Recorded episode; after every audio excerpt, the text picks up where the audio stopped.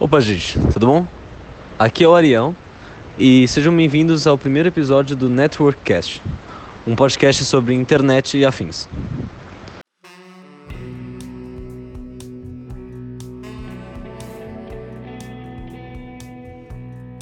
Hoje falaremos sobre a internet no geral e explicarei alguns termos como HTTP, hypertext e hyperlink, além de falar um pouco sobre as fake news e problematizar essa cultura de mentiras que circula na internet.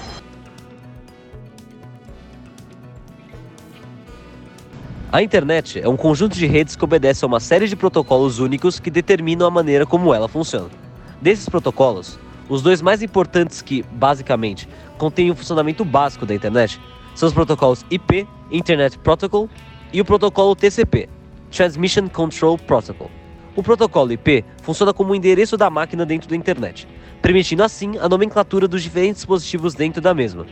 Nenhuma das duas máquinas possui o mesmo IP, permitindo assim o envio de pacotes pela internet numa relação remetente e destinatário.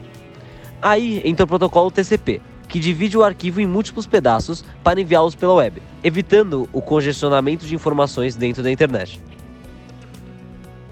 Assim, a internet é estruturada. Eu acho que para mim a internet é nosso principal meio de comunicação hoje em dia. Ele permite a troca de informações, tanto com fins é, de trabalho, tanto para fins pessoais. E ele ajuda as pessoas a se comunicarem e interagir socialmente. O que é internet para mim?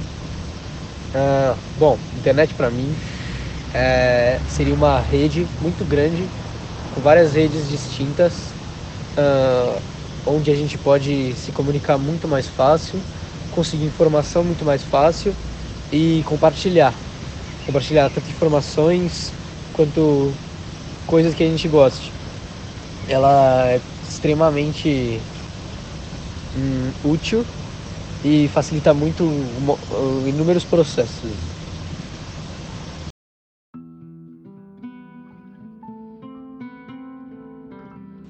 Internet para mim é um meio de comunicação, é um meio de autoajuda, é um meio de conhecimento, é um meio de, enfim, de você ter o mundo inteiro é, de uma vez só, juntinho na palma da sua mão. Essas diferentes mídias digitais podem ser acessadas por hipertextos, que são uma forma de escrita não linear ligados a palavras, partes textos e imagens. Esses hipertextos são conectados por hiperlinks, que são uma forma de linguagem que conecta partes de um mesmo documento ou a outras formas de mídia. As extensões HTTP ou HTTPS, encontradas antes de links, são abreviações para os termos hiperlinks e hypertexts. Hum, eu acho que a internet influencia a minha vida de uma forma uh, muito, uh, muito significativa não só minha vida, mas provavelmente a vida de todo mundo hoje em dia, especialmente pessoas da minha idade, adolescentes, porque eu acho que a gente consegue muita informação na internet, a gente faz muitas descobertas lá, a gente compartilha muita coisa lá. Uh, sem ela, eu acho que talvez a gente ia ter opiniões completamente diferentes. Não só, não, não só assim, mas também facilita muito a minha vida. Bom, eu acho que hoje em dia a, é, a, internet influencia basicamente tudo, porque além de ser como a gente interage socialmente, é como a maioria das pessoas trabalham, é como muitas pessoas fazem compras, é, e também é, isso se influencia no compartilhamento de notícias. Então, eu posso saber dos Estados Unidos o que está acontecendo na China ou vice-versa no mesmo momento. Então, é instantâneo. Não, eu não acho que eu não viveria sem internet, né? Quer dizer, há uns anos, há umas décadas, não existia internet e as pessoas viviam. Eu só acho que ia ser completamente diferente e muito mais difícil. Se a gente pensar numa perspectiva de que a gente já vivesse no mundo sem internet, ela nunca tivesse existido, ele já está acostumado, então eu ia conseguir viver bem. Mas é, provavelmente sim de alguma forma a internet deixasse de existir, eu acho que muita gente não ia saber o que fazer, porque realmente a internet facilita de um nível extremo a nossa vida. Pensar que uh, nas décadas passadas, por exemplo, para a gente se comunicar, você precisava mandar uma carta e esperar para chegar na pessoa. Hoje você só manda uma mensagem e chega em um segundo para a pessoa. É, é simplesmente é incrível assim.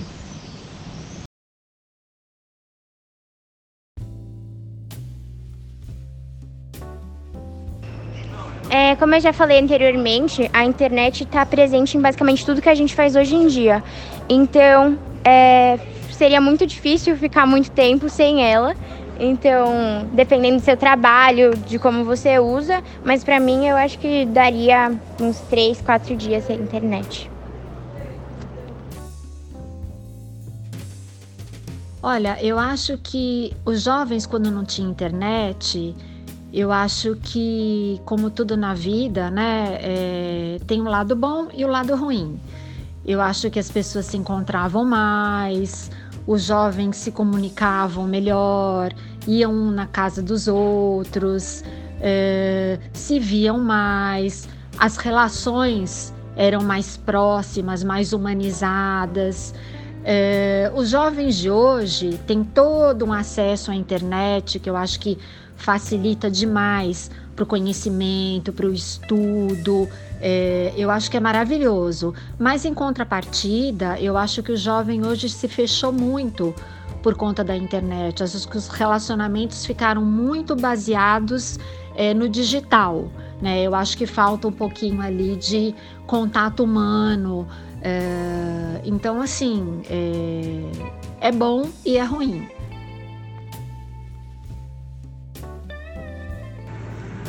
A internet, por ser um lugar teoricamente aberto a todos, dá espaço para a circulação de conteúdo mentiroso. Esse conteúdo falacioso é chamado de fake news, na tradução literária, notícias falsas. Essas são, essencialmente, notícias falaciosas produzidas por pessoas que as compartilham por diversos objetivos. Um desses pode ser simplesmente para gerar caos e confusão. Porém, essas notícias podem ter também o intuito de persuadir usuários da internet para mudar opiniões de cunho político, religioso ou econômico, para o benefício de alguém. Por exemplo, em tempos de eleição, as redes sociais são usadas para o compartilhamento de notícias mentirosas para prejudicar um candidato e ou beneficiar outro.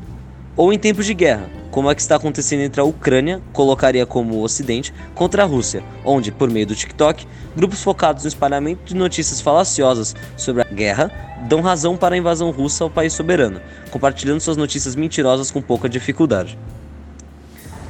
Para mim, fake news é qualquer disseminação de conteúdo mentiroso, falso, é, seja ela tipo uma opinião que uma pessoa não expressou, tipo palavras colocaram na, na boca dessa pessoa, ou até coisas, informações científicas ou coisas assim.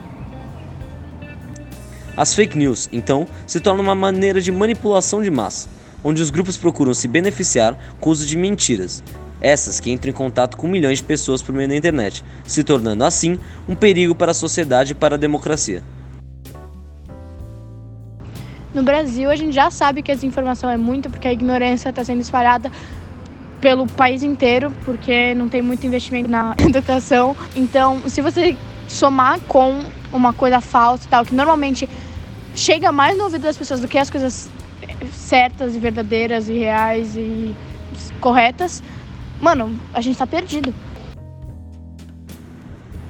As grandes empresas de mídias sociais, como o TikTok, o Facebook, o Instagram, o Twitter, entre outras, por outro lado, não tomam as devidas medidas para tentar diminuir as consequências trazidas pelo compartilhamento dessas mentiras. Alguns mecanismos de filtragem são implantados na tentativa de reduzir o contato das fake news com os usuários das redes sociais. Porém, esses filtros são, em sua maioria, implantados por robôs automatizados que são pouco eficientes e permitem um espaço grande para a circulação dessas informações falsas. A criminalização do compartilhamento de fake news é outro mecanismo adotado no esforço de diminuir o espalhamento dessas notícias falsas. Apesar disso, as leis estabelecidas são de pouca importância para o Estado, e as medidas podem ser facilmente contornadas, como são pelo próprio governo brasileiro, por exemplo. Em suma, as fake news não devem ser subestimadas, pois são armas extremamente efetivas em corroer o núcleo da sociedade, manipulando diversos processos socioeconômicos e ambientais que podem definir o futuro de uma nação e, em extensão, o futuro da humanidade. Bom, antes de estudar eu já abominava porque eu sabia superficialmente sobre o que se tratava, o nome já, já diz muito sobre o assunto. Porém, depois de estudar um pouco e me inteirar um pouco mais no assunto, eu faço questão de lutar contra isso e a qualquer disseminador dessas notícias falaciosas. Eu acho que o que está faltando é, para esse mundo maravilhoso que se chama internet, né, que se for usada de uma forma consciente, responsável, é, é muito bacana. É, não sei como, mas ter um, um, uma qualidade melhor de informação, as pessoas não terem acesso a tanta coisa ruim, que eu acho que aí é o lado negro da internet, né? Eu acho que a internet usada para o bem é, é muito, muito boa, mas é, eu acho que o que falta é um pouco mais de, de, de peneira nas coisas que circulam pela internet, que chegam nas nossas casas, muitas vezes até sem a gente procurar, a gente acaba se deparando. Então eu acho que o que falta é não ter tanta coisa ruim para estragar o lado bom da internet que só veio para para beneficiar a todos nós.